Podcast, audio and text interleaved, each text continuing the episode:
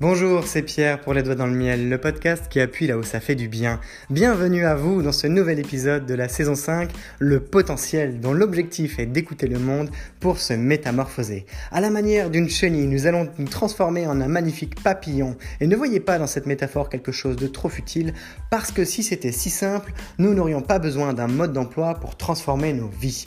Alors, vous pourrez trouver dans cette suite de podcasts un accompagnement qui va de la réflexion à la pratique, de la stratégie au déploiement, de la théorie à l'expérience, un ensemble d'outils très concrets à appliquer dans votre quotidien pour faire face à vos contradictions, prendre votre vie en main et surtout vous autoriser à vivre pleinement. Vous êtes également invité à noter cet épisode 5 sur 5 pour faciliter sa diffusion auprès de personnes qui en auraient vraiment besoin. Peut-être que vous en faites partie et vous avez ce pouvoir entre les doigts. Le podcast est aujourd'hui écouté par plusieurs milliers de personnes chaque mois dans 27 pays et c'est grâce à vous, alors merci. À nouveau, une bonne écoute, un bon podcast, à vous les studios.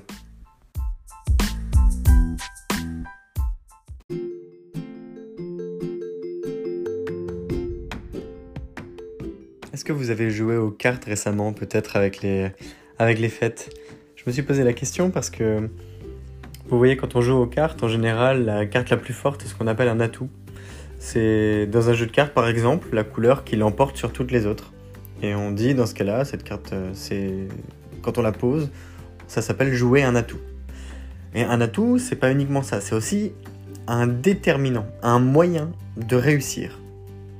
C'est-à-dire, quand vous avez par exemple une information dans votre travail qui vous permet de briller et que vous attendez le bon moment pour parler de votre atout, que c'est l'info qui manquait pour que la, réunion soit parfaite, pour que vous ayez votre promotion, pour que l'équipe soit contente, pour que la boîte euh, s'en sorte bien, eh bien, tout simplement, vous mettez tous les atouts à ce moment-là dans, votre jeu et vous vous octroyez les moyens de réussir. Vous posez votre atout sur la table à nouveau.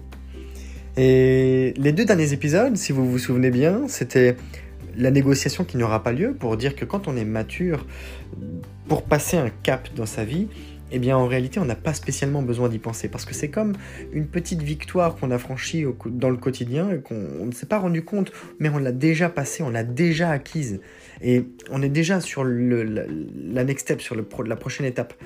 Eh bien la négociation qui n'a pas lieu, c'est quand on est déjà suffisamment mature pour eh bien, accomplir quelque chose de nouveau et qu'on a déjà passé une partie du, chemin, voire même qu'on a franchi les obstacles qui, nous barraient la route pour atteindre nos objectifs. Et ça, c'est plutôt pas mal parce que dans ces conditions, on n'a pas besoin de se prendre le chou avec nous-mêmes. On n'est pas en train de se dire à nouveau, allez, quel moyen je vais mettre de mon côté ou pas. J'ai déjà réussi. D'accord? Donc, la négociation qui n'aura pas, lieu, elle est partie sur, eh bien, la chance qu'on aide.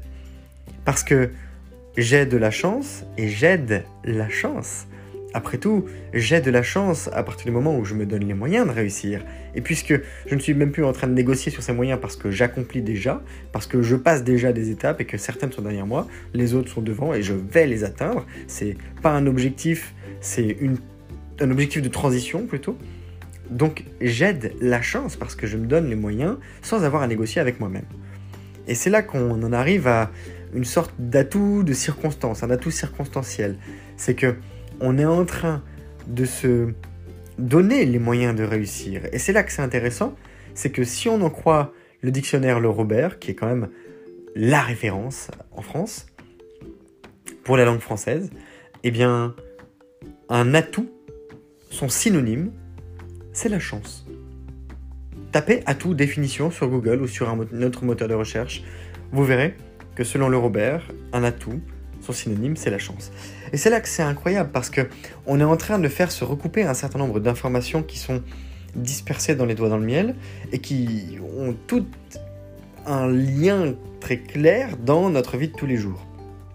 La maturité, le fait de se donner les moyens de, le fait de s'accomplir, le fait d'accomplir des choses, le fait de progresser. Progresser, n'oubliez pas, euh, j'avais dédié un épisode à ce sujet, mais c'est un équivalent de projeter. Et le, un projet, c'est jeter en avant. Progresser, c'est s'accomplir en avant, c'est accomplir quelque chose en avant. C'est faire en sorte d'avancer vers le futur, grosso modo, mais avec une dynamique de réussite. Et donc, avec une dynamique où on aide sa chance. C'est également un ensemble de moyens qu'on met eh bien, de son côté pour dire, ok, j'ai des exigences, je mets la barre très haut pour moi parce que j'y tiens, c'est comme ça. que ce soit d'un point de vue performance, que ce soit d'un point de vue épanouissement, que ce soit d'un point de vue liberté, j'en sais rien, familial, ça peut toucher à vos valeurs. Vous mettez la barre très haut parce que vous avez des attentes envers vous-même. Et que ce soit pour être tranquille ou pour acquérir eh du pouvoir, par exemple, parce que mine de rien, c'est en grande partie ça qui conduit les, les, les personnes à, à découvrir, à, à, assumer leur curiosité. C'est pour glaner de l'information, glaner du, du pouvoir. Le, savoir, c'est le pouvoir. En tout cas, le savoir digérer, parce que ça peut se transformer en compétence, pour le coup. Eh bien, se créer des atouts est aussi une compétence. Si j'en crois eh bien, les, les manias de l'immobilier euh, comme des euh, Grant Cardone que je vous invite à découvrir sur internet ou les Robert Kiyosaki ou même les Donald Trump. Et la question quand je vous parle de ces gens-là c'est même pas de savoir si vous les aimez ou pas. C'est même pas l'information qui est importante. Parce que ces gens-là réussissent. Il faut savoir que ces gens-là réussissent. Et que quand des gens réussissent et que nous, on ne réussit pas, ce sont des gens qui sont capables de prendre des décisions à notre place. Et ça, c'est pas possible. Donc, on a des, moyens d'agir à notre échelle, à n'importe quelle échelle. Ça peut être le droit de vote, ça peut être le fait de s'engager dans des associations, ça peut être le fait de s'investir dans son travail, ça peut être le fait d'apprendre de nouvelles choses, ça peut être le fait de construire une communauté, etc. etc. Mais il n'empêche que il y a une certaine relation au pouvoir qui fait que dans un environnement où l'économie fonctionne telle qu'elle est aujourd'hui, c'est, on est dans une économie néolibérale, euh, bon, bah c'est, c'est une économie capitalistique. Ceux qui ont du pognon gouvernent. Et s'il y a un certain nombre d'individus à travers les âges qui sont capables de mobiliser des foules entières dans le monde, et on pourrait prendre aussi bien un Tony Robbins qui est capable de réunir plus de 30 000 personnes pendant la même heure de visioconférence pour un de ses séminaires, ou encore, euh, eh bien, par le passé, et je le mets pas sur le même piédestal, euh, mais c'est un élément de comparaison intéressant c'est-à-dire des Gandhi par exemple, ou encore des Mohamed Ali. Donc on peut aller aussi bien dans le, dans le, coaching en développement personnel que euh, sur le fait de défendre certaines valeurs en, lien avec la paix, ou encore de le faire à travers le sport, etc. Donc il y a tout un tas de personnalités comme ça qui, chacune à leur manière, ont déployé un ensemble eh bien, de déterminants. Ça peut être leurs compétences, ça peut être des personnes qu'ils connaissent. Euh, ça peut être euh, le fait d'écrire, le fait de parler, le fait de communiquer, en fait, quoi qu'il en soit. Eh bien, en réalité, elles le font juste à leur sauce, mais elles empruntent les mêmes chemins, quelque part. Alors, j'avais un peu de mal à sortir ce mot, dans le sens où, en réalité, c'est comme si elles marchaient sur le même chemin, mais que ce chemin n'avait pas la même couleur en fonction de, de leurs actes, en fonction de leurs paroles, en fonction de leurs gestes. Cependant, le chemin existe. C'est comme si on existait, eh bien, sur. Euh, comme dans le film, par exemple, dédié aux, Vikings, dans la mythologie des Vikings, où il y a le, le, pont qui permet de. en, forme d'arbre qui relie les mondes. Eh bien, quand vous êtes sur ce pont, euh, que vous soyez dans un monde ou dans un autre, vous êtes au même endroit, juste dans une dimension parallèle. Eh bien, on peut considérer ça comme ça, sans avoir besoin de passer par, euh, comment dire, le, le surnaturel sans avoir besoin de passer par une dynamique spirituelle quasi religieuse. Non, on peut juste se dire que ces gens-là ont aussi créé leur chance, n'ont pas nécessairement négocié avec eux-mêmes, ils se sont en fait, ils ont plutôt négocié dans un environnement non négociable, c'est-à-dire je vais réussir. Et en cours de route, j'ajusterai la trajectoire pour me donner les meilleurs moyens de réussir. Maintenant, et j'ai besoin de certains atouts. Ça va être les autres, ça va être la parole, ça va être les actes, ça va être mon identité, ça va être euh, comment on peut me reconnaître, etc. etc. Gandhi, par exemple, euh, il était tout le temps habillé d'une toche blanche. On dit que c'est quelqu'un qui était assez pauvre, c'est pas tout à fait vrai, et il avait quand même, à ma connaissance, une petite Rolex au poignet. Alors, c'était certes pas la, montre hyper clinquante, mais c'était très symbolique, dans le sens où, mine de rien, un de ses seuls objets de valeur qu'il trimballait avec lui en permanence, c'est un objet lié au temps. Donc, l'atout de circonstance que chacune de ces personnes, que nous avons également, en quantité équivalente, et c'est un environnement équitable, parfait, c'est le temps.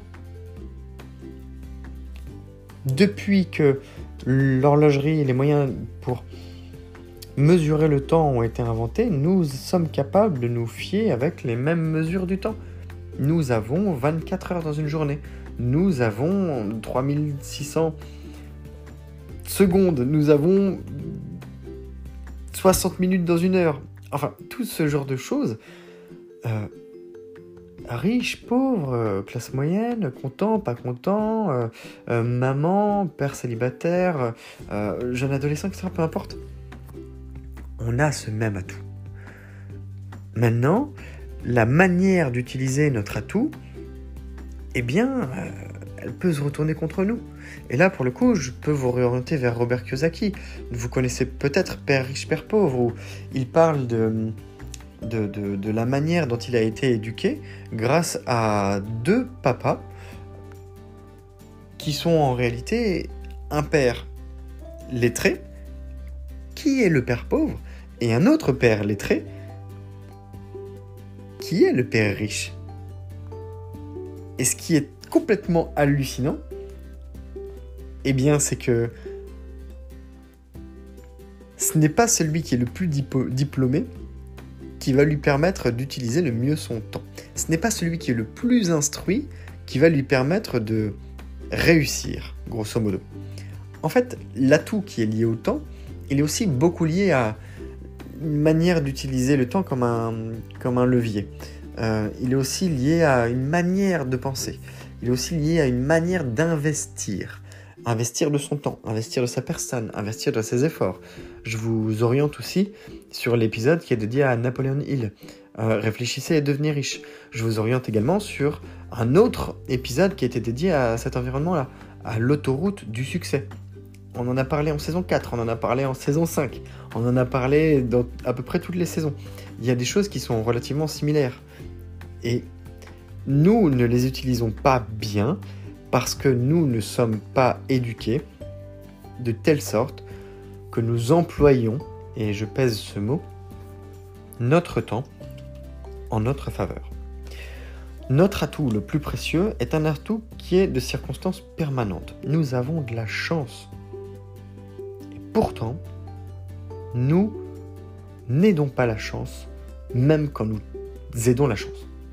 Il y a un paradoxe complet entre ce que nous essayons de faire, les moyens que nous mettons en place pour y arriver, et la réalité des choses quand on arrive à sortir de notre perception du monde parce que nous avons digéré un certain nombre d'infos d'une certaine manière et que nous ne sommes pas capables de faire avec l'exhaustivité des infos du monde.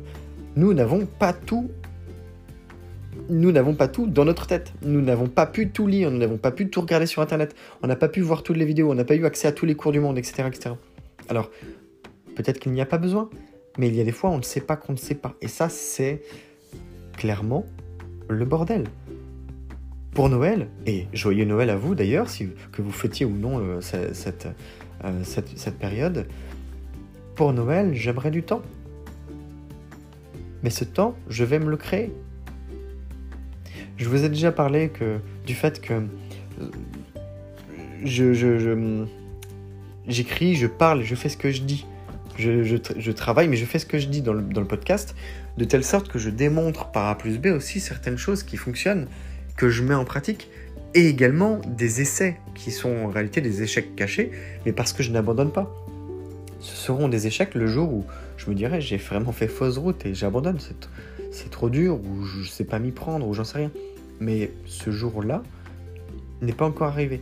Alors, l'atout de circonstance que nous avons, l'atout circonstanciel, dont je voudrais parler, la carte la plus forte, en réalité, c'est votre temps. c'est notre temps, c'est mon temps. Ce sont mes secondes qui défilent, ce sont les jours qui passent, ce sont les années qui s'envolent. Parce que oui, le temps, quand il est dépensé, il s'envole définitivement. On ne peut pas rattraper le temps perdu. Quand on dit rattraper le temps, c'est complètement fictif. Déjà, c'est une notion immatérielle, c'est une notion qui a été créée de toutes pièces pour, euh, par exemple, eh bien, aux États-Unis, quand ils étaient en train de construire les, chemins de fer, eh bien, pour que les gares soient accordées entre elles euh, lorsque le train arrivait. Et ça aurait été dommage qu'une euh, gare prévoit l'arrivée à 10h et, qu'en réalité la gare suivante affiche à 11h. Donc c'est une valeur qui est devenue universelle et les fuseaux horaires eh bien, sont là pour le matérialiser en fonction de votre emplacement géographique. Mais votre temps, si on se base du coup sur le travail de Père riche, Père pauvre et également d'autres bouquins que je vous inviterai à, lire de Robert Kiyosaki, qui sont positifs pour notre éducation financière et qui sont une base possible. Il y en a d'autres que je vous invite à lire déjà. Ça peut être T.R. Harvecker avec l'esprit euh, millionnaire. Ça peut être même Napoléon Hill d'ailleurs, euh, on y revient. Ou du Dale Carnegie, ou euh, j'en passe et des meilleurs. Les, les, les entrepreneurs, par exemple des livres de bouquins des, bouquins d'entrepreneurs, des écrits d'entrepreneurs, des témoignages, des gens qui ne sont pas forcément des ultra riches d'ailleurs, parce que euh, ces gens-là, un, Donald Trump, comme je vous disais, euh, est un ultra riche, c'est un milliardaire. Il y en a 2000 dans le monde. 2000 sur 6 milliards, sur 7 milliards. C'est rikiki. c'est vraiment rikiki. Donc, être, riche, tout est relatif. Là, je parle financier, mais N'oublions pas que quand on a de l'argent, on peut s'allouer du temps pour le passer avec des gens qu'on aime, pour le passer dans des endroits qui sont mieux pour nous, pour le dépenser dans des aliments qui vont nous faire être en meilleure santé, nous faire mieux vivre, nous faire vivre plus longtemps. C'est tout à fait hallucinant de voir à quel point les riches vivent plus longtemps. Parce que la première chose qui est sacrifiée quand on n'a pas d'argent, c'est la nourriture non pas en quantité, mais en qualité. La nourriture industrielle est vraiment, c'est de la merde en barquette. Et je cite Raymond DeVos pour ça, de la merde en barquette pour jeunes pucelles décérébrées. C'est de la daube. Tous les, tous les additifs, le sucre ajouté, ces conneries-là, ça, ça nous bouffe l'organisme. Une personne de mon âge, et je suis né en 1991, une personne de mon âge et la génération qui suit, entre 90 et 2000, et ça évoluera, et ce n'est pas la même chose que les, générations d'avant, et c'est pas la même chose que les générations d'après. Ça, évolue aussi en fonction de, du moment où on est né, parce qu'il y a des codes qui s'y rattachent, il y a des mécanismes de dépenses, il y a des mécanismes d'achat, il y a des... c'est lié aussi à la culture, etc., etc. Mais peu importe, j'ai 80% de chances de mourir, soit d'un cancer, soit d'une maladie cardiovasculaire. Et les deux principales causes, euh, ça divise en deux, c'est 40%, 40% c'est lié. Donc la première partie c'est 40% de cancer, la deuxième partie c'est 40% cardiovasculaire. Donc j'ai 80% de chances de mourir pour ces deux raisons. Ce qui les relie, c'est la malbouffe. Une des raisons pour laquelle personnellement je peux chercher à m'enrichir, c'est pour mieux manger. Une des raisons pour laquelle je, peux chercher à m'enrichir, c'est pour passer plus de temps à mieux manger et à faire du sport. Les athlètes de haut niveau, qui ont gardé une hygiène de vie correcte pendant toute leur vie, parce qu'ils ont fait du sport régulièrement et de manière un peu plus intensive, mais aussi parce qu'ils ont bien mangé, vivent en moyenne 7 à 12 années de plus que monsieur et madame lambda. C'est énorme. Pour quelqu'un qui vit 100 ans, c'est 10% de sa vie. je ne comprends pas pourquoi est-ce qu'on devrait s'en priver sous prétexte que on s'est laissé aller. C'est pas bon. Les calculs sont pas bons, Kevin. Clairement, il n'y a pas de moulure au plafond à ce stade. Non, c'est McDo, exactement, oui. Comme dirait l'humoriste, hein, si, vous, si ne la connaissez pas, tapez juste euh, Les calculs sont pas bons, Kevin, sur Internet, vous trouverez très vite. Et c'est pas possible de rester comme ça on est en train de vivre, une disparition de la classe moyenne, une, euh, une diminution du nombre de, très riches et une augmentation de leur richesse et une augmentation du nombre de pauvres. Aux États-Unis en ce moment, il y a 30 millions de personnes, à cause du Covid et des problèmes économiques, qui sont au bord de l'expulsion. Il y a 60 millions de personnes qui galèrent. À... Et 60 millions de personnes, c'est l'équivalent de la France. C'est comme si la France entière n'arrivait pas à rembourser ses dettes. C'est une catastrophe, pas que nationale, internationale. 20% de l'argent physique, c'est ce qui s'appelle de l'argent fiat, les dollars. 20% des dollars qui circulent dans le monde ont été aux États-Unis ont été imprimés cette année dernière. C'est comme si vous divisez par de 20% la valeur des dollars qui circulent. 5, en, concret, 5 dollars cette année valent les 4 dollars de l'année dernière. C'est monstrueux. Et tout ça est tenu artificiellement parce que si on s'adaptait réellement à l'argent qui circule, à l'argent qui est imprimé par les banques centrales et compagnie, on serait dans la merde. Donc, les petits conseils que je vais vous partager là, ce sont des conseils qui sont relativement simples, qui sont de bon sens, mais qui demandent du travail pour bien y arriver. Ça peut demander plusieurs années. C'est pas juste une manière de dire ah ok c'est bon c'est dans un bouquin c'est Robert Kiyosaki qui a écrit ça père riche père pauvre mes fesses eh bien prenons le pari à l'avenir après tout on n'est jamais à l'abri on vit dans un environnement euh, euh, volatile incertain euh, dangereux où, rien n'est sûr donc on peut perdre tout du jour au lendemain mais je pense que ces, ces mécaniques là valent la peine d'être adoptées pour mieux vivre, pour mieux faire vivre ses enfants demain, pour mieux faire vivre soi-même, pour mieux faire vivre son entourage. Vous avez quatre types de personnalités dans le cadran du cash flow de Robert Kiyosaki. C'est celui-ci qui nous intéresse. Parce que grosso, modo, la, vraie richesse, euh, c'est ce qu'on appelle euh, wealth, c'est le temps. Elle se mesure en temps. C'est à partir de maintenant. Si vous, arrêtiez de travailler là tout de suite maintenant, combien de temps est-ce que vous seriez capable de tenir avec votre rythme de vie et vos dépenses mensuelles sans avoir de nouvelles, sans avoir à retravailler tout maintenant? Eh ben, je prends l'exemple des Américains parce que j'ai ces chiffres-là pour les Américains et je les ai pas par exemple pour les Français ou ailleurs dans le monde. Mais il me semble que 50% des Américains vivent avec moins de 1000 dollars de réserve sur leur compte en banque. S'ils s'arrêtent de travailler demain, ils peuvent vivre même pas un mois avec ce qu'ils ont à payer en général. Et il me semble aussi qu'il y a environ un tiers des Américains, donc 30%, qui disposent de moins de 400 dollars sur leur compte. C'est, de la misère sociale. Et je suis sûr qu'en Europe, eh ben, on doit avoir peut-être pas des statistiques aussi affolantes, mais d'un environnement sensiblement équivalent. Alors vous avez la possibilité d'être parmi ces quatre types de personnes. Employé, business, travailleur indépendant ou investisseur. Vous pouvez agir de plusieurs types en fonction des environnements. L'employé, ça veut dire que vous avez un emploi, c'est lié à la sécurité, c'est monsieur et madame tout le monde. Vous échangez votre temps contre de l'argent. Et quand, quand vous êtes en CDI, eh bien cet argent, il rentre tous les mois et puis c'est une situation stable. Votre banque, elle vous dit qu'elle vous fait confiance, etc. Vous, vous êtes content, vous connaissez vos dépenses, vous savez combien vous coûte votre loyer, vous savez combien il vous restera à la fin du mois et compagnie et compagnie. Bon, ça c'est quelque chose de très stable. Le deuxième, le business, vous avez un système qui travaille pour vous. Celui-ci devient intéressant parce que ça veut dire que si vous embauchez quelqu'un pour faire votre travail, alors à partir du moment où vous le rémunérez en échange, eh bien vous pouvez doubler potentiellement votre temps. Dans le sens où si vous demandez à quelqu'un de faire exactement la même chose que ce que vous faites, c'est comme si vous faisiez un fois deux.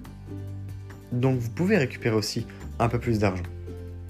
Maintenant, il y a une manière de gérer tout ça qui fait que, eh bien, vous pouvez vous en sortir ou pas avec les impôts, avec les charges, avec euh, l'environnement où vous construisez. Donc ce sera beaucoup lié à la culture, mais grosso modo ce que vous avez à retenir, c'est vous avez un système et les autres travaillent pour vous, ce qui vous rapporte de l'argent. Le troisième, c'est le travailleur indépendant. Vous avez un emploi. Vous échangez encore votre temps contre votre argent. Ça, c'est plutôt ma situation aujourd'hui. Je suis indépendant, j'ai une situation auto-entrepreneur. Je suis payé à la journée. J'ai ce qu'on appelle un, TJM, un taux journalier moyen. En fonction du nombre de jours où je travaille par mois, eh bien, je reçois une somme d'argent en échange. J'ai donc de l'insécurité, contrairement à l'employé, mais c'est considéré comme un emploi. Vous pouvez juste, par exemple, travailler pour un ou plusieurs employeurs en tant que travailleur indépendant et répartir vos sources de revenus eh bien, de manière euh, distribuée. Cependant, vous êtes dépendant de vous-même. La quatrième, c'est l'investisseur. vous misez de l'argent quelque part, votre argent travaille pour vous et ça vous rapporte des intérêts, des dividendes par exemple. Ça peut être des actions, ça peut être euh, du cash flow immobilier, ça peut être euh, de la location de voiture par exemple. Vous achetez une voiture, elle vous coûte 100 par mois, mais vous la louez, elle vous rapporte 110 par mois et vous gagnez 10 euros par mois. Alors c'est pas beaucoup, mais il n'empêche que c'est 10% de la somme qui est investie. Donc c'est chouette et c'est mensuel. Après, si vous arrive un pépin et que vous perdez bien plus au final que euh, comment dire que ce que vous gagnez, eh bien vous n'êtes pas considéré comme un investisseur. Vous, utilisez le mécanisme de l'investisseur, mais vous vous retrouvez avec un système qui joue contre vous. C'est donc un business. Ce système pourrait aussi jouer en votre faveur ce qui s'appelle toujours un, business. Mais pour le passer dans la case investissement, il faut injecter de l'argent et que ça vous rapporte. Pas de triche là-dessus, dans tous les cas. Alors, c'est intéressant parce que on peut séparer les revenus actifs des revenus passifs là-dedans, mais je pense que je vais le garder pour une prochaine fois. Parce que ce que l'on peut retenir, c'est que malheureusement, nous avons appris à faire avec les, informations qu'on nous donne un traitement binaire. C'est-à-dire c'est oui, c'est non, c'est blanc, c'est noir, c'est vrai, c'est faux. Alors qu'il y a une myriade de couleurs et de nuances à l'intérieur, comme par exemple dire ouais mais je serai jamais riche, j'aurai jamais plusieurs millions, ou de toute façon je serai pauvre, enfin je vais jamais gagner beaucoup d'argent. Donc il y a différents types de formulations, mais entre les deux, il y a quoi? Il y a rien. C'est les bottes de 7 lieux. C'est on doit passer par-dessus la montagne tout de suite où je peux faire des pauses, où je peux faire des haltes, où je suis pas obligé de monter tout en haut de la montagne, je peux m'arrêter à 1000 mètres. Bah ça aussi, ça compte. Et c'est ce qu'on verra dans euh, le prochain épisode, que j'ai appelé euh, gentiment les balourdises binaires, parce que oui, c'est un peu balourd, c'est un peu nigo. Vous savez, c'est un peu le, le gros ours qui sort de sa caverne et qui dit Oh là là, moi de toute façon, c'est soit je me lève parce que c'est le, le printemps, soit je me recouche parce que c'est encore l'hiver eh ben, essayons d'élargir un peu notre horizon, puisqu'en ce moment, on est en train de faire en sorte d'accepter d'abandonner notre individualité au service du collectif. Et que comprendre qu'on peut penser autrement que seul ou ensemble, seul ou à plusieurs, eh bien ça va nous amener vers un terrain de prospérité et d'abondance.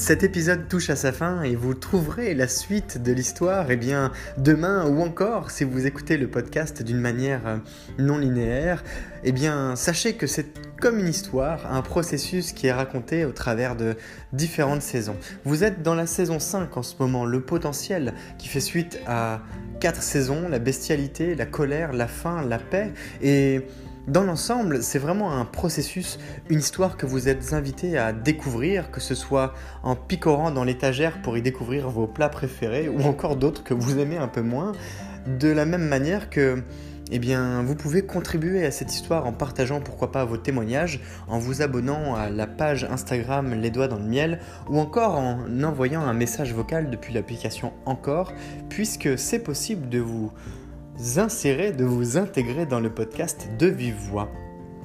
À nouveau, je vous remercie pour votre écoute, pour votre fidélité. C'est grâce à vous, eh bien, si moi aussi j'ai la motivation de continuer à produire le podcast, de la même manière que c'est grâce à vous et aux bonnes notes que vous pouvez partager sur les applications où vous écoutez le podcast, c'est grâce à ces bonnes notes que le podcast est diffusé auprès de personnes qui ont plaisir à découvrir ce qui est dit. Je vous souhaite une belle journée et je vous dis à demain. C'est Pierre, les doigts dans le miel, le podcast qui appuie là où ça fait du bien.